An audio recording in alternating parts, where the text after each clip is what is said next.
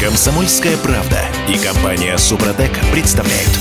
Программа «Мой автомобиль». А как вам такая мысль? Автомобиль, который угоняет сам себя. Но не просто угоняет, а в определенных условиях. Если ты э, недобросовестный Если ты купил этот автомобиль в кредит, и пропустил платеж, платеж, по, по этому то кредиту машинка обидится на тебя, скажет, ты плохой, и уедет сама к дилеру. к дилеру. Нормально? По-моему, супер. А, Я Дмитрий Делинский. Я Кирилл Манжула. А, Мы, в общем, не вдвоем футуристы. Мы строим план на светлое будущее вместе с Олегом Осиповым. Олег, доброе утро. Доброе утро, Олег. Доброе утро всем. Пробуксовка дня. Ну что, вполне реальный план. ам, И причем запатентованный, официально запатентованный. Заявка под названием «Системы и методы изъятия транспортного средства» была подана в патентное ведомство США в августе 2021 года. А известно бы стало об этом почему-то еще только сейчас. ну, как бы, видимо, проверяли. Кто подал? А, Компания Ford. Слушайте, а вообще что-то там есть глубоко порочное в этой заявке и в этой, в этой системе, да?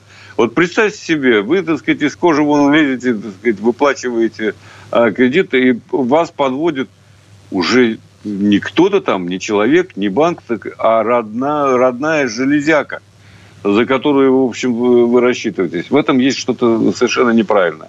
Ну и кроме всего прочего, я вам могу честно сказать, что эта система работать пока не будет. И э, едва ли заработает когда-либо. Олег, там есть маленькое уточнение. А, Понятно, что... эм, При наличии функции автопилота. Да, а машина сама себя понятно. угнать сможет только Но- тогда, когда будет разрешено ездить на автопилоте по дорогам. Но там есть фишка. А, можно будет дистанционно блокировать Вот. климатическую установку, например. Ну, вот, есть- а этого делать нельзя. А, Э, ни в Америке, нигде. Потому что э, есть такой э, институт по безопасности на транспорте, американский, очень влиятельная организация. А, были такие э, предложения. Более того, аналогичные системы устанавливались, когда родители блокировали, я уже как-то говорил об этом, а, вплоть до двигателя э, сказать, э, в машине. Даже у угонщиков не имеет права полиция блокировать э, двигатель, погодите, э, погодите. выключать его. Поезд стой раз-два. А как, как же работают спутниковые системы противоугонные, которые блокируют движок в том случае, Они если... блокируют возможность его вз- Нет, з- они- завода. Ага, то То есть, есть, если тот ты момент, когда уже завел, работает, да, естественно. если ты уже завелся, то система просто следит за тобой. ты не, потому И как, потом- да, это то, что работало у нас с блокировками, то не, не должно работать в Штатах, потому что это опасно, но очевидная вещь. Это опасно, если машина вдруг останавливается, да, в потоке.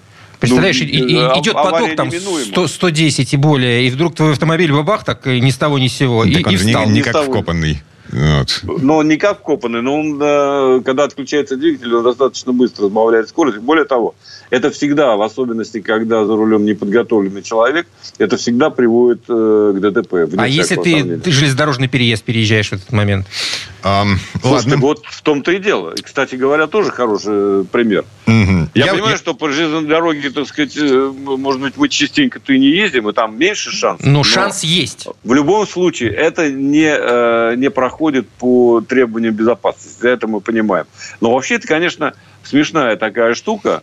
Э, И теоретически, э, вот то, что автомобиль, когда заработает разрешение на систему автопилота, он может сам уехать к дилеру. Это, конечно, меня особенно забавляет. Э, И вот это может быть. Потому как, когда это автопилот, так что с него возьмешь-то? Он, э, по всем правилам, и не надо ничего глушить, он едет и приезжает. Это, Примите меня тепленького. Фе- Федорино горе такое получается. Да-да-да, Ну да. разбегается весь дом. Но прикольно же. Ладно. Так на- в, в- в утюг можно так, в телевизор еще что-то придумать. Э, Слушай, утюги-то, может, ну, как бы еще можно какой-то движитель при- при- присобачить на, на не, паровой тяге. Не подавайте им идею. А, к, к телевизору ножки... Ну, не знаю, да, что там будет. А, у меня Телевизор телевизор... можно дистанционно отключить, да, А, наверное. Спасибо. Не подавайте им такую идею. А, кстати, у Samsung Вот-вот. были какие-то проблемы, я помню. Э, Значит, такие окирпичивались телевизоры, нелегально ввезенные в нашу страну. Ну, Ладно, вот. Дима, все, сейчас закопаемся. Да, а, давайте к другой новости. Она важная, она касается всех нас с вами, в отличие от предыдущей. Значит, э, Минтранс готовит эм, подзаконный акт к закону о такси, и там прописано много всякого любопытного по поводу того, как будут жить таксисты, когда все это вступит в силу. Как, Например, мы, как мы будем вместе с таксистами жить, потому как это напрямую касается и клиентов, которых везут таксисты. А, Значит, самое большое, самая большая перемена. а, Таксистам таки будет запрещено работать больше 12 часов. То есть в автоматическом режиме, насколько я понял, эм, заказы перестанут поступать Я человеку, очень- который за рулем больше 12. Я не очень понимаю, как это будет работать, потому как мы знаем, сейчас много агрегаторов, и каждый таксист подключается сразу к нескольким агрегаторам. С, с- одним он может начать сессию, там, не знаю, в 10 утра, предположим, а с другим э, в 5 вечера. А полтора года назад в Москве ввели э, систему, информационную систему АРТ, э, которая в том числе призвана контролировать соблюдение режима труда и отдыха таксистов эм, вне зависимости от того, к какому агрегатору он подключен. Несколько телефонов заведется э, с Несколько симками. аккаунтов, да. Да. А вот это вот единственный вопрос, на который документ Минтранса не отвечает пока. Или скромно умалчивает об этом. А, Но на самом деле это, э, такая проблема существует. Я думаю, на самом деле, поскольку я человек э, верю э, в технологию, верю в, но- в новые технологии, безусловно, это все можно решить. Было бы желание. Но там ведь э, речь идет не только о том, что человек не может 12 часов работать, больше 12 часов в сутки. Он не может подряд э, без перерыва работать более 5 часов. И вот это вот очень важный э, момент. Почему возникла вот эта идея э, Минтрансовская, что не, не может получать водитель такси новый заказ, когда не завершил предыдущий, да? А вот это, кстати, Э, еще один момент. Э, Это уже третье нововведение. Э, Сплошь и рядом, когда мы едем э, на такси, мы видим, как таксист принимает следующий А я, заказ. я в этом не вижу ничего страшного. Ты подъезжаешь, ну, он, он подвозит тебя уже вот рядом-рядом к тому месту, куда тебе нужно, и поступает заказ, который в этом районе. Он его принял, довез меня и поехал сразу на следующий. В чем проблема? Нет, ну проблема в том, что он отвлекается, да, это мы с вами как пассажиры, я это вижу всегда, когда езжу на такси. Я вижу, что человек вообще удивительным образом управляет. Но это ладно, так вот еще и отвлекается, когда он не закончил, тут же тыкает свой телефонный аппарат, принимает следующий заказ. Это ненормально. И это на самом деле прав Минтранс. То, Слушайте, что увеличится время ожидания, это А, тоже Олег, ничего прости, страшного. Олег, вот вчера ехал я на такси, и человек за рулем, он во время движения умудрялся еще по телефону говорить. Ну, там, на громкой связи, естественно. Здесь, Ну, да, э, конечно. Это, то есть, по- понятно, я там поставил рейтинг, э, а, отзыв написал, неважно. Но Минтранс таких вещей не сможет регулировать. А, ну, в конце концов, если не может водитель до завершения предыдущего заказа принять новый, это уже хоть как-то, так сказать, А, хоть э, что-то. повышает уровень. Ну, конечно, хоть что-то. Так вот, все-таки, я хотел сказать, э, больше пяти часов. Это тоже важная, на самом деле, история. И мне кажется, что в этом отношении Минтранс прав. А Водитель сам э, решает, через какое время ему действительно нужно и сколько именно отдохнуть. Но раз э, вот эти пять часов, вот этот норматив должен соблюдаться. Больше пяти часов подряд получать заказы он не сможет, пока не отдохнет. И это нормально, как мне представляется. То, что 12 часов подряд можно, и я сидел за рулем, и по 14 часов, это тоже неправильно. Все равно без отдыха нельзя. Все равно надо отдыхать. То, что больше всего стоит у водителя глаза. Мгм. И он не э, и по- понятное дело, что он не, не может э, качественно и безопасно вести машину. Внимание притупляется, безусловно. Здесь Как все это повлияет на стоимость такси?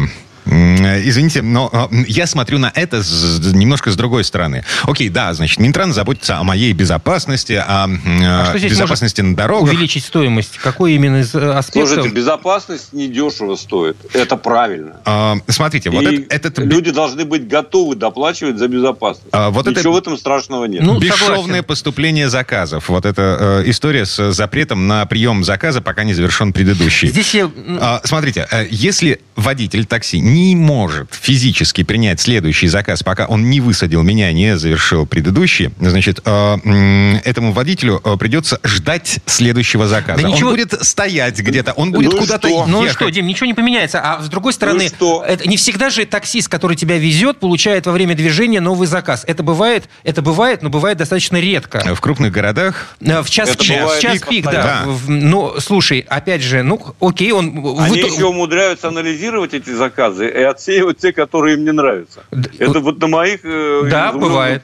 Но высадит он тебя Я и тут же примет тот же заказ, который х- мог принять три минуты тому назад. За три минуты этот Конечно. заказ может уйти конкуренту. А если, если вы говорите, что заказов А так много в час пик, волнует, значит, их достаточно. конкурент уйдет. Нас волновать должна только, э, только одна история. История с безопасностью. Все. Остальное это не наша проблема. Это проблема таксиста и агрегатора.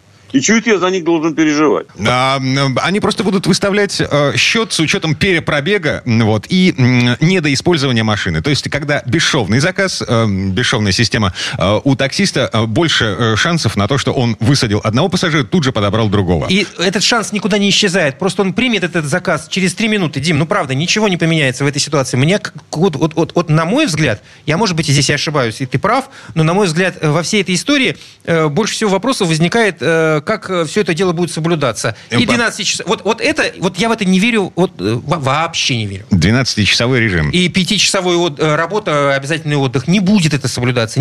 Никто не будет этим, за этим следить. Не, ну мне кажется, что все возможно. Еще раз повторю. Другой вопрос, э, будут следить за этим или не будут, соблюдать это будут агрегаторы или не будут. Но э, такая возможность существует. И требования, с моей точки зрения, э, абсолютно обоснованные и правильные. А это неоспоримо. Ам, но, с другой стороны, остается только порадоваться за то, что Минтранс ам, бдит, заботится о нашей с вами безопасности. Молодцы, ребята! Пытается, хотя бы пытается навести порядок на, на рынке такси. Спасибо, Минтранс. Спасибо. Ну, а мы, в общем, подошли к концу этой четверти часа. Олег Осипов был у нас на связи. Олег, спасибо. Спасибо, Олег. Хорошего дня. Всего доброго, всем удачи на дорогах. Ну, а мы себя. вернемся буквально через пару минут. В следующей части программы к нам присоединится Юрий Сидоренко, автомеханик, ведущий программы «Утилизатор» на телеканале ЧЕ. И поговорим о том, есть ли смысл присматриваться к машинам из каршеринга на вторичном рынке. Комсомольская правда и компания Супротек представляют. Программа «Мой автомобиль». А в этой четверти часа у нас такой э, э, странный вопрос. Почему странный? Ну как, а можно ли покупать машину из-под каршеринга? Ну, у каждого есть свой ответ. э, Либо да, либо нет. Э, У меня, вот, например, категорически нет. Ну вот сейчас шаблон-то нам поломают. Юрий Сидоренко, автомеханик, ведущий программы «Утилизатор» на телеканале «Че» у нас на связи. Юр, доброе утро. Доброе утро, Юр. Э, Доброе утро, друзья. Автомастер. Не, ну слушайте, а, То есть, и ты хочешь сказать, что Юра считает, что можно? Погоди, у меня есть друг, вот, который купил себе а, Солярис Хэтч э, с пробегом 130, э, все 130 в каршеринге. Доволен? Ну, как тебе сказать, я его три года не видел. После того, как купил. Да нет. После покупки? Просто вот видишь, он, он закрылся в гараже и вылезти оттуда уже не может. А, Ему был э, нужен элементарный поджопник, извините, а, поэтому он плевал на то, в каком техническом состоянии эта машина в, в Да, а текущий если- момент А если находится. колеса отвалятся у этого поджопника? Ну как? э, То есть он его не берег, не холил, не лелеял, э, значит, где-то продрал как какой-то арматуренный бок и нормально ездит дальше, потому что ему плевать. Мгм. Слушайте, ну здесь ситуация очень простая, в принципе, с каршерингом. Ну, как правило, такие машины, они все находятся в лизинге, и потом их начинают распродавать через аукционы или еще как-то. И когда распродается машина, которая реально, вот, ну, говорят, что она каршеринговая, то у нее цена низкая. Вот, То смотрите. есть там, там Да, реально не- щас небольшая совсем цена. Машины настолько дорогие, что мы начинаем присматриваться эм, к Слушай, ну мы- откровенному неликвиду. Машина ниже рынка, да, Дима, это подозрительно. Ты должен думать головой. Подожди, если ты- тебя никто не обманывает, тебе говорят, эта машина из-под каршеринга, да, и э, мы ее продаем там, предположим, на 30% ниже рынка. Ты должен головой думать, сколько ты в дальнейшем заплатишь за то, чтобы эту машину поддерживать в техническом состоянии. Ты Хорошо. переплатишь больше. Нанял механика за, там, я, я не знаю, условные 30 тысяч рублей И нанял заплатил, механика. и заплатил те же деньги, которые бы ты заплатил за, ту же автомоб- за тот же автомобиль на рынке в- в- на 30% дороже. 30 Да тысяч, нет, 30%. нет, нет, Не-не-не-не. нет, 30 тысяч и 30 процентов там разные. Там, там разница хорошая есть. Я сейчас даже примерчик приведу, Ди- Дим. Давай. У нас, э, у меня друг, э, ну как, знакомый, он занимается там тем, что перепродает машины. Он взял из каршеринга 8 машин, или 10 машин он пригнал ко мне, они стояли. И вот он из них потом собрал 7 и все продал. Ну, то есть он, он взял, ну да, машины такие прям плачевные, плачевные приехали. Ну, то есть, понимаете, да, вот он взял 10, из них смог собрать 7. Отлично. более-менее, который ездит. То есть там, я не говорю про внешний вид, внешний вид там вообще был ушатанный. Вот, но он взял совсем дешево. А- То есть прям на аукционе он прям 10, вот прям 10 машин. Главный сразу вопрос, все чтобы забрал. разрешить наш... Это одна история. Юр, главный вопрос, чтобы разрешить наш спор с Димой. Стоит, с твоей точки зрения, Вот, э, или гра- не стоит? Гражданская версия. Игра свеч. Я покупатель. А, Мне машина нужна. Мне не, не на перепродажу. Я не перекуп. Вот. А, Ну, м, хочется сэкономить. Слушайте, ну, э, надо смотреть на состояние, опять же таки, год и пробег и все остальное. Дело все в том, что, вот, э, опять же приведу пример. У меня знакомый взял из ВИП каршеринга машину. Э, то есть э, те, которые там, ну, Ну, хоро- дорогие хо- машины хорошие ездят. марки, да. Да. Он взял, в принципе, нормальную машину. Вот, я, ну, как бы, ну, да, мы туда вложили порядка 200 тысяч в него, в эту машину. Вот, э, сразу же прям причем. То есть мы поменяли по ходовой довольно, довольно много. В основном по ходовой. Вот, и поменяли жидкости. С двигателем было, ну, как бы, ну, практически все нормально на данный момент. Э, вот. Э, Что будет через год, я не знаю. Вот. Но машина была в каршеринге, прошу заметить. Машина была в каршеринге три года. Полностью она откатала все три года. Я был удивлен, что она вообще в таком состоянии. Но я ездил, смотрел ее вместе с ним. Вот. Здесь, конечно, надо обращать на, на состояние, надо присматриваться. Я говорю, самое страшное, как, когда ты, ты покупаешь из каршеринга, ты знаешь, что она из каршеринга, она даже если обклеенная еще. То есть такие даже продают. Ну, мы же понимаем, что э, в каршеринге все машины, они обклеены, но брендированы. То есть они должны быть одинаковые.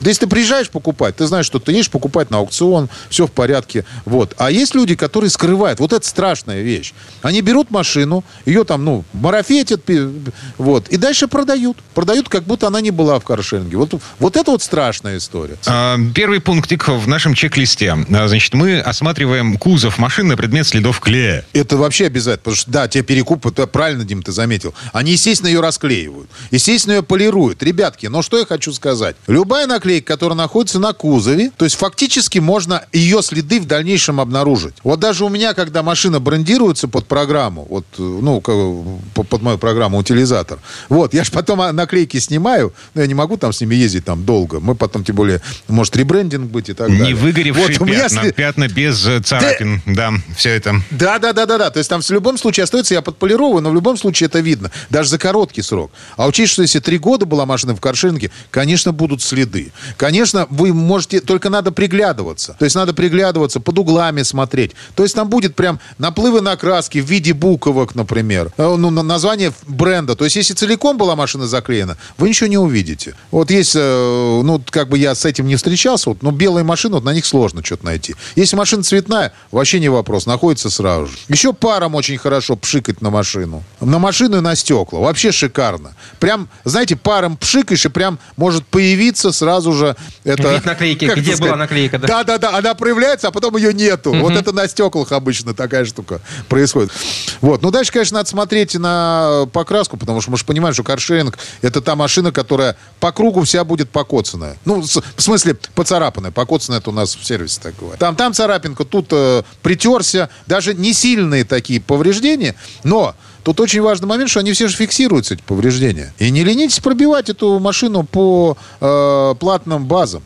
Там все есть, где она была, что она была и так далее. Кстати, по документам, что хочу сказать, э, те, кто их перекупает, они делают хитро. Как правило, это, как правило, дубликат ПТС. Мгм. Видел такие. в нем уже, да. в нем уже не написано, что э, Предыдущий был, э, хозяин не написан. А предыдущий хозяин коммерческая компания. Да, все. А ее нету там. Она просто... У тебя только первый хозяин там. А кто был раньше? Да бог его знает. Ну, сейчас в электронном, конечно, это все отслеживается легко. А до этого вот такая проблема была вот буквально... Сколько? Буквально год назад.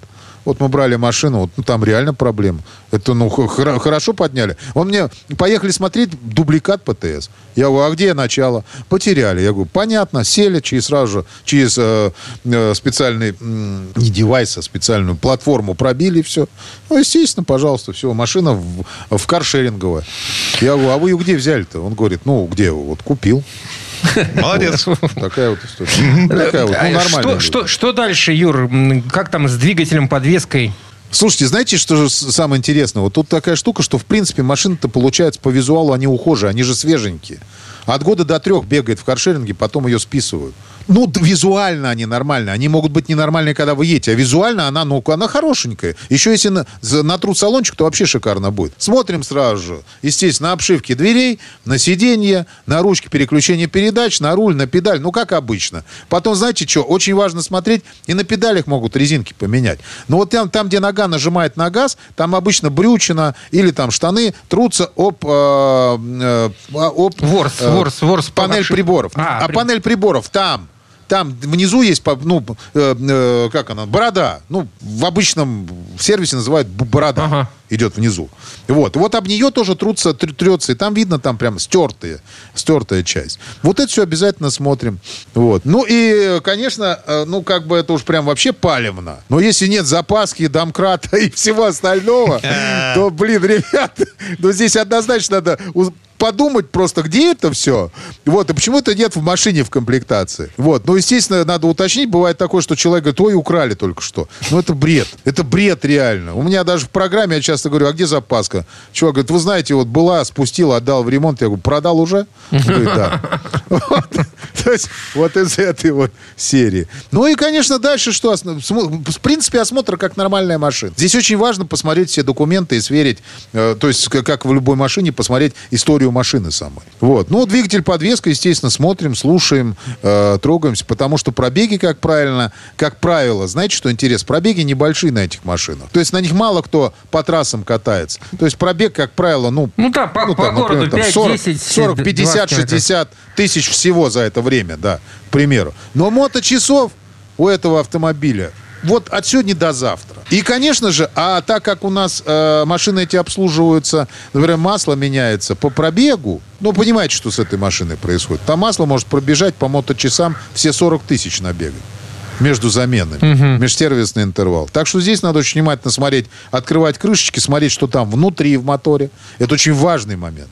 Вот. Дальше, не поленитесь, когда вы едете покупать машину с каршеринга, если вы знаете про это, проедьте на ней. Снимите колеса, посмотрите на состояние подвески, текут или не текут амортизаторы. Потому что, например, если вы пересаживаетесь с машины среднего класса на VIP-класс, то вы просто можете не заметить убитые амортизаторы. А там каждый амортизатор по нынешним деньгам может стоить до 8, от 80 и выше тысяч. Нормально? М-м, Ненормально. Можно купить себе машину, на ней 4 амортизатора поменять, отдать 400 тысяч сверху и радоваться жизни. Вот такая история может быть. Но это я, конечно, там маханул уже такие. Это премиум класса машины. Но как бы в любом случае лучше сразу же напугать, чем э, потом, э, чтобы люди Локти вкладывали кусать. деньги. Короче, соседа. Конечно. Да, значит, вывод такой, а, поскольку время это четверть сейчас к концу подходит, мы, собственно, закругляемся. Вывод такой, значит, не нужно бояться машины из каршеринга. Нужно просто внимательно следить, э, смотреть э, с- со специалистом. Дима, нужно бояться, но при этом можно покупать. А С учетом того, что ты ну, опасаешься, значит, проверяешь лучше. Мгм. И можно на это Суть- потратить какие-то денежки.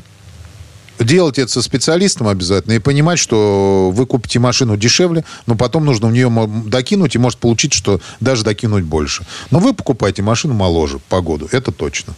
Юрий Сидоренко, автомеханик, ведущий программы «Утилизатор» на телеканале Че. Э, Юр, спасибо. Спасибо, Юр. Хорошего дня. Всем удачной дороги. Ну, а мы вернемся буквально через пару минут. В следующей четверти часа у нас Федор Буцко. Поговорим о том, как автомобили становятся гаджетами на колесах. Комсомольская правда и компания Супротек представляют.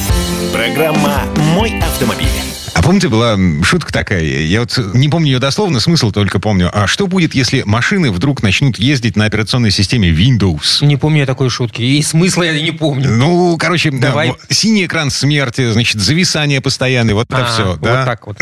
Ну, шутка это не, спе- э, не просто так всплыла в голове у Димы. Смиритесь, люди. Вот. Операционные системы в автомобилях, во-первых, существуют, а во-вторых, представьте себе, Мерседес, который ездит на андроиде. Ну, а что? Ничего, нормально. Сомневаюсь. Но У нас есть третейский судья Федор Буцко, который разбирался в этой истории. Федь, доброе утро. Доброе. Доброе утро, друзья. Дорожные истории. Ну так что, мы помним, как загнулся Siemens. Они долго разрабатывали свою собственную операционную систему, которая называлась Symbian, эм, надорвались на ней и э, накрылись медным тазом. Что так сложно, неужели эту систему разработать? Операционную? Да. Ну, вот Сложно, чё, дорого, чё сложно? да. Это огромная работа. И не просто ее же надо разработать, а надо наполнять, и нужно постоянно следить, нужно все время обновлять и так далее. Поэтому, да, действительно, иногда вот такие большие инвестиции, они куда-то уходят э, ну, вот, в никуда. В песок. Например, да, например, вот э, в 2015 году Mercedes вместе с Audi и с BMW, они э, хорошенько так потратились и приобрели, приобрели э, навигационную систему, вот эту систему карт под названием HERE. Она стоила почти 3 миллиарда евро им на, на троих обошлась. И вкладывали в нее, и вкладывали, и вкладывали. И вроде как бы не говорят, что ее совсем бросили, но суть в том, что сейчас они переходят там на новые карты, уже другие, заново заплатят. И э, действительно очень важная часть автомобиля будущего, и который уже, собственно, ездит э, по дорогам, это вот самый компьютер, который есть внутри, и вот эта система мультимедийная, которая уже давно не э, там балалайка и там пар, пару функций на экран вывели, а которая ну, в будущем будет выполнять главное. Э, то есть она будет э, заботиться о вашей безопасности и о автопилотировании автомобиля. Но погоди, вот, да, смотри. Ну, про полноценный компьютер, который человек должен, которым человек должен пользоваться. Для этого нужна, естественно, какой-то интерфейс. А, машина, на которой я езжу. Вот, я совершенно точно знаю, что там есть блок управления двигателем, вот так называемые мозги. Есть коншина, с помощью которой э, этот блок управления двигателем общается с разными э, датчиками и... Э, и все. И все. Ну, вот. Еще там есть OBD разъем, можешь туда воткнуть э, за 50 долларов купленный какой-нибудь на Алике, э, значит, э, датчик, и будешь на смартфон себе получать информацию об ошибках. Ну, да, на самом деле, даже в машинах, там, на которых мы с Димой ездим, ну, таких уже не совсем новых, а так уже я, это есть. А на, на машинах более новых этого становится больше и больше. А, вот, поэтому ясно, что сейчас вот Мерседес э, пока говорит, что ну, мы не совсем закрываем этот проект, но мы и э, берем систему Google, а, мы берем а, Android для того, чтобы на нем, пока мы поставим карты с точками интереса, вот эти point of interest, соответственно, и с рекламой, э, и с пока там управлением акустической системой еще парой функций, но это только начало, это такая нулевая версия, которую уже сейчас Фи... уже начали Фи... накатывать. Вопрос, да. зачем автопроизводителям, таким гигантам, как Mercedes, Audi, э, своя операционная система. Если, собственно, уже все создано, бери и пользуйся. Ну, э, у каждого же свои задачи. Кроме того, э, нужно иметь свое конкурентное преимущество. Нужно... Вот раньше понятно было, в чем преимущество там Mercedes или BMW над всеми остальными. Это э, фантастическая инженерная школа, это моторы, э, коробки передачи, э, системы трансмиссии. Сейчас, когда автомобиль станов... переходит и, станет уже электрическим скоро, да, уже ну, никуда он не денется, это различие, оно несколько нивелируется, угу. сократится. Сократится, потому что, ну что, электромоторы, ну, все, они все эффективные, они все не ломаются. Вот батарейки, ну, сколько засунешь себе там под днище, столько засунешь. Конечно, будет разница между там машиной дешевой и машиной дорогой. Но уже такого принципиального отличия нет. И кожу дорогую можно заказать, и дизайнера хорошего купить. И, собственно говоря, этим и пользуются сейчас а, а, другие молодые автопроизводители, которые очень смело выходят на рынок и смелые не, ну, это, и, и, и имеют под этим основания. Да? Не просто там мы сейчас шапками закидаем, Марусю нашу покажем, Емобили наши мир покорят. А, нет, уже все по-другому. И, собственно, все получат уже автопилот, и там дальше уже вопрос, насколько быстро это все будет работать. И меняется схема, на которой бизнес-схема способы зарабатывания денег автопроизводителями. Понятно, что уже вот всякие эти подписки на опции э, и разная электронная начинка в машине будет приносить им достаточно большой доход. Может быть, со временем даже основной доход. Так что э, вот поэтому Mercedes сейчас э, все ближе э, дружит с Гуглом. Ну, что значит дружба? Это же не, не дружба, да? Это, это совершенно речь не, не о дружбе, речь о партнерстве, фин, о сотрудничестве, о покупке, да? И понятно, что вот, э, вот это лицензионное соглашение, там цифры пока не озвучены, озвучено, но вот эксперты немецкие предполагают, что это будет не, покуп, не покупка, а это будет плата лицензионная, которая, соответственно, будет какие-то десятки миллионов э, долларов в год стоить. Ну, понятно, что не они будут оплачивать, а мы с вами, если мы будем пользоваться их автомобилями. Ну, тут идея в том, что э, уже как бы все понимают, но не все понимают, как это сделать. Ясно, что в автомобиль нужно принести функции смартфона. То, что мы в машине там что-то ковыряемся в экранчике или там самые продвинутые там там делают это с помощью голосового ввода и так далее. То есть, что люди по-прежнему продолжают использовать смартфон э, в машине, это ненормально. Меня в этой истории забавляет сама по себе мысль, что э, мой гипотетический Мерседес будет близким родственником моего телевизора. Да, будет, Будет, и, да. и твоего телефона, потому что, а может быть, вообще твой производитель телефона скоро будет еще делать автомобили. Например, вот компания Foxconn, э, которую вы, скорее всего, не знаете. А, ну, я знаю, это, кто- это китайцы, которые собирают айфоны. Да, но они еще на Я самом деле собирают еще миллион всего. То есть, да, Foxconn собирает айфоны, все айфоны сделаны Foxconn. Ну, или почти все. Вот у, у индусов, говорят, пока не очень получается. У них все время какой-то брак там идет. Поэтому перенос не, не идет из Китая производства айфонов в Индию. А вот э, Foxconn, ну, у них там все хорошо. Производят они очень много разной электроники, и они, они очень крутые. У них колоссальные обороты. То есть, э, у них оборот был в прошлом году 215 миллиардов долларов. Это одна компания. Одна из крупнейших э, частных компаний вообще в Китае. Вернее, она на Тайване. Ну, Тайвань тоже часть Китая. И поскольку они на Тайване, то у них есть Сейчас все по тонкой грани пошел. Ладно, да, дальше. А, Да, то есть у них очень много денег, у них есть э, политическая поддержка и со стороны Штатов, которые поддерживают Тайвань. Ну и поскольку у них очень много производства находится в континентальном Китае, да, то, в общем, они, у, них, э, в общем, очень много всего. Кроме того, они хорошо умеют собирать. Да, и у них огромные а, есть компетенции в вопросах там, создания разных сложных систем и качественного создания и так далее. Вот они сейчас э, уже доделывают свою платформу, на которой будут делать автомобили. Да, ну, естественно, электрические автомобили, пон- Ой, понятное с- дело. Слушай, на Алмаз Антей тут, э, в- по-моему, в конце прошлого года или в начале этого выкатил на всеобщее обозрение платформу был под названием Енева. Алмаз Антей это производитель Ну, мы г- говорили об этом. эм, а, ракетных систем противовоздушной обороны. Ну Вот. А, а, Все удивлялись по поводу того, что э, оборонное предприятие, э, значит, делает, э, разрабатывает электромобиль с Почему нуля. кастрюли-то могут делать, а почему электромобили не Нет, ну, конечно, заставлять э, там высокотехнологичные оборонные пр- предприятия делать кастрюли, как это было вот э, В в какие-то 90-е. там Горбачевские Да. годы, да, или там э, около того, это, конечно, унизительно, плохо и так далее. Да? Но если у людей есть достаточно компетенции, они, в принципе, тоже не против. Сейчас же все на коммерческой э, лыжах, в общем, стоят. И они могут что-то еще разработать такое технологичное, поделиться с нами со своего значит, закрытого шкафа некоторыми технологиями. Они, ну, они же, это же люди очень высокой квалификации. да, э, Поэтому, если они смогут сделать автомобильную платформу, то это будет очень здорово. Я надеюсь, что они ее сделают. И не нужно обращать сейчас внимание на дизайн или на какие-нибудь там технические характеристики. Дизайн это вообще не, не- не их задача. да. Их задача, чтобы это работало. А вот э, как-то там маркетологи будут продавать, и что нужно сделать, какие обводы кузова и выштамповки колесных арок, это вообще дело десятое.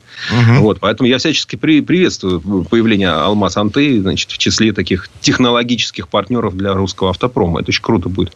На это мы вернулись, на самом деле, к Foxconn, который, на самом деле, а, айфонами занимается. Основная специализация этой китайской компании. И вот теперь они, что, они автомобили Готова собирают. платформа, они ее допиливают, у них вот будет платформа под электромобиль. Как, как положено сейчас, естественно, она модульная, естественно, то есть можно сделать маленькую машинку, большую, высокую, низкую, можно напихать в нее разное количество батареек.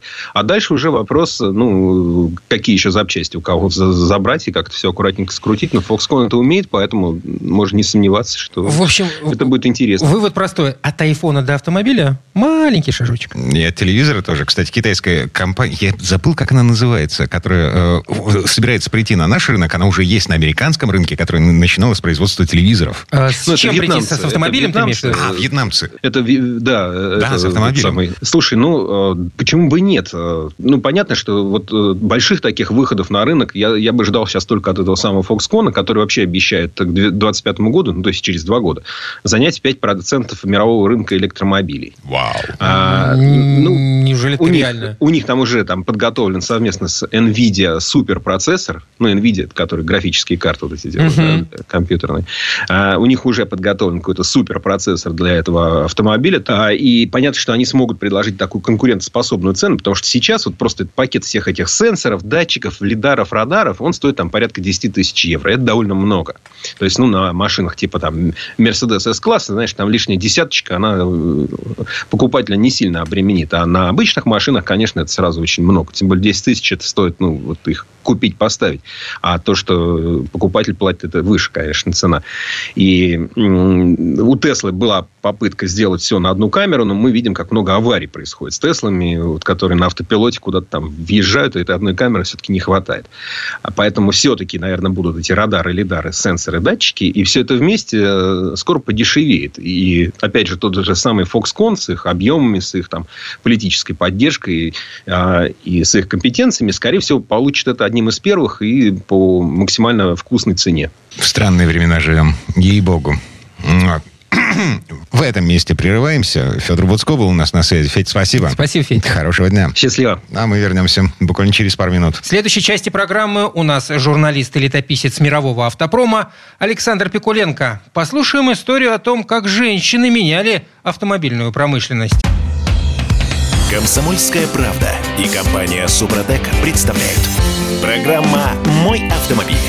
А это мы вернулись в студию радио «Комсомольская правда». Я Дмитрий Делинский. Я Кирилл Манжула. И в этой четверти часа у нас традиционная история от Александра Пикуленко. На этот раз предпраздничная. Долгое время автомобиль считался исключительно мужским изобретением и вообще не женским делом – у истоков индустрии стояли мужчины, не нуждающиеся в представлении. Генри Форд, Карл Бенц, Николаус Отто, Рудольф Дизель, Анри Ситроен, Роберт Бош, ну и так далее. Эти мужчины изобрели основные элементы, не претерпевшие принципиальных изменений даже через сто лет и более – Однако мало кто знает, что многим изобретениям, ставшим неотъемлемой частью автомобиля, мир обязан именно женщинам. И имена этих женщин не столь известны, а изобретения, возможно, не так заметны, но многие из них играют в конструкции современных автомобилей не менее важную роль, чем двигатель внутреннего сгорания, свечи зажигания или стартер. Женщины-изобретатели приложили руку к тому, что им ближе, и к чему мужчины в силу своей натуры ну, в общем, мы уделяем этому меньше внимания. И вот здесь слово Сан Санычу. Предыстория. Автомобиль с самого начала был очень мужским увлечением. Этому во многом помогали нравы того времени, когда женщины должны были следовать лозунгу «дети, кухня, церковь». Ну, как это не покажется странным, появление самого быстрого транспортного средства, да еще дающего свободу передвижения, подстегнуло многих женщин приобщиться к ней. И, конечно, все они внесли очень весомый вклад в развитие автомобилизма. Первой из них стала жена создателя первого автомобиля Берта Бенц. Мало того, что она поддерживала мужа во всех его удачах и невзгодах, но и успешно совершила первое автопутешествие – да и вообще стала первым маркетологом в этой отрасли. Это недалекое по сегодняшним меркам и очень длинное для 1888 года путешествие преследовало несколько целей. Прежде всего, Берта очень хотела навестить свою мать, а заодно обратить внимание на удивительный механизм, в который ее муж ухлопал все их сбережения. Ей также было необходимо понять, а может ли патентованный мотор Ваген одолеть тяжелую и длинную поездку. Тем более, что за это время ей пришлось совершить несколько эпохальных вещей. Первый раз заправиться, купив бензин в аптеке. Сделать первый ремонт в кузнице, укоротив растянувшуюся цепь. И решить проблему с электрикой прямо в пути, изолировав свечной провод своей подвески. Еще одной женщиной, повлияющей, правда, не на сам автомобиль, а на автомобильное движение, стала Джуди МакКерролл она решила заняться дорожной разметкой. Вещи, которые сегодня кажутся простыми и привычными, кому-то всегда приходилось делать впервые. МакКерролл пришла к этой идее после неприятного случая. В 1917 году она ехала на Форд Т, когда ей навстречу выехал большой грузовик. И Джуди пришлось уйти с дороги, чтобы избежать столкновения. Она сразу начала обдумывать, как бы это привести в некую норму. Но местные власти оказались к этому равнодушны. Однако упрямая женщина решила взять все в свои нежные руки и в том же году сама нарисовала разделительную линию на центральном бульваре родного города. Это так всем понравилось, что через несколько лет дорожная разметка стала обязательной. Прошло совсем немного времени, и на ниве автомобильных технологий появились другие достойные представительницы слабого пола – такой была Шарлотта Бриджвуд. В 1917 году она изобрела и запатентовала автоматический стеклоочиститель, назвав его ручную ипостась, кстати, тоже созданную женщиной, Мэри Андерсон, утомительной. К сожалению, несмотря на то, что конструкция была вполне работоспособной, Шарлотта не стала заниматься ее внедрением. Зато, когда в 2020 году срок ограничения на ее патент кончился, Кадиллак стал первым, установив на своей машине автоматический стеклоочиститель. Летом 1909 года другая американка, Элис Хайли Рамзи, ей тогда было 22 года, отправилась в автомобильное путешествие из Нью-Йорка в Сан-Франциско. Путь длиной 6100 километров длился 59 дней. При этом дорог с твердым покрытием нашлось всего 245 километров. Одна, без карт, без технической поддержки, Рэмзи благополучно завершила поездку. Хотя ей пришлось заменить 11 шин, самой починить сломанную педаль тормоза и регулярно чистить свечу зажигания.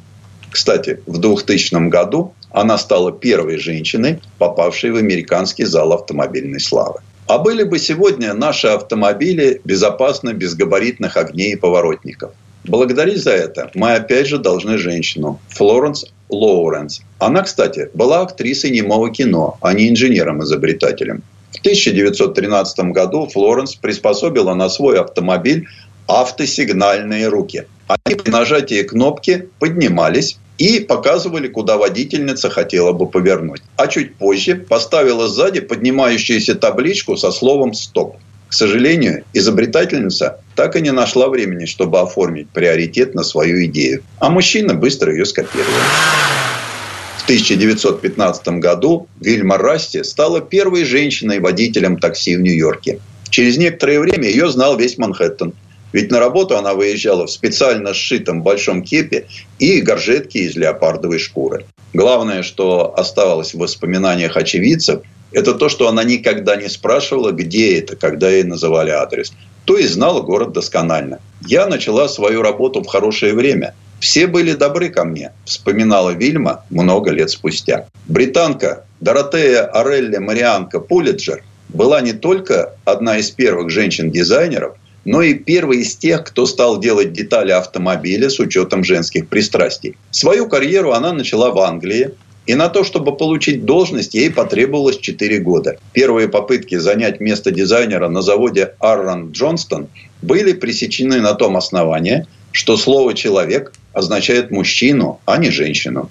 И это при том, что ее отец был директором этой фирмы. Шанс появился у Дороти только во время Первой мировой когда она себя хорошо показала на военном заводе. После этого отец наконец-то назначил ее дизайнером Galloway Motors, где она создала очень неплохой автомобиль. Модель получилась недорогой, красивой и сразу понравилась многим женщинам. Молодой дизайнер учла их субтильное телосложение и сделала посадку водителя повыше, рулевое колесо побольше, а стояночный тормоз поставила прямо у сиденья. Этих машин было построено более 4000. В 1943 году в General Motors пришла уроженка Германии Хелен Роттер.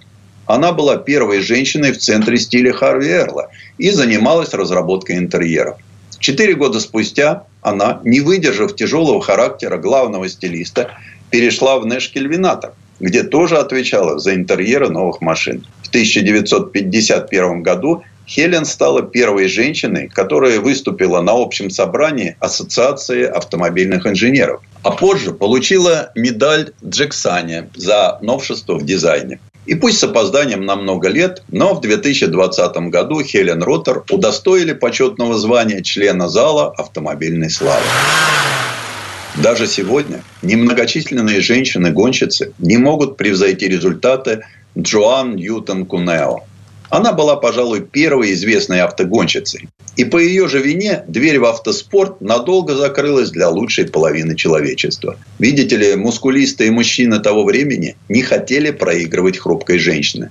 Тем более в той механической игре, которую они считали исключительно своей. Парадокс Джоан заключался в том, что стартом ее гоночной карьеры стала авария – Пытаясь увернуться от соперника, который решил испугать неопытную гонщицу, она улетела с трассы в ручей. Но уже на следующей гонке в Новом Орлеане расталкивая соперников, финишировала второй сразу за легендарным гонщиком тех времен Ральфом де Пальма. А потом Джоан выиграла много гонок.